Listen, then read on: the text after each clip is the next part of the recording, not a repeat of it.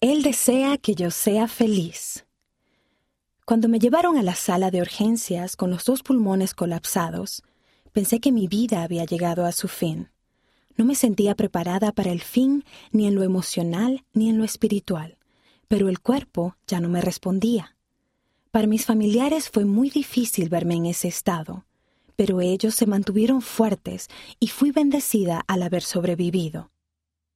Sin embargo, mis problemas de salud no terminaron ahí, ya que desde entonces he tenido que vivir con un solo pulmón que me funciona y con la columna vertebral curvada. Cada día siento dolor y me resulta difícil. En una ocasión pensé que sería mejor morir en lugar de seguir sufriendo. Me sentía débil, no solo física, sino también mental y espiritualmente. Y había perdido la esperanza y la confianza. Comencé a rechazar a las personas que me daban ánimo, pero mis familiares nunca se dieron por vencidos. Ellos me amaban y me cuidaban, y mis amigos continuaron brindándome su apoyo. Aún así, yo todavía sentía que mi futuro no sería tan prometedor como me lo había imaginado. Una noche me encontraba sumamente deprimida, así que decidí leer mi bendición patriarcal. En el momento en el que leí los primeros renglones, los ojos se me llenaron de lágrimas.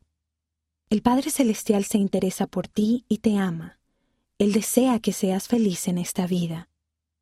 En ese momento me di cuenta de que el Padre Celestial en realidad tiene un futuro sumamente brillante para mí y que puedo esperar recibir maravillosas bendiciones que me tiene preparadas, siempre y cuando siga el camino que Él quiere que tome.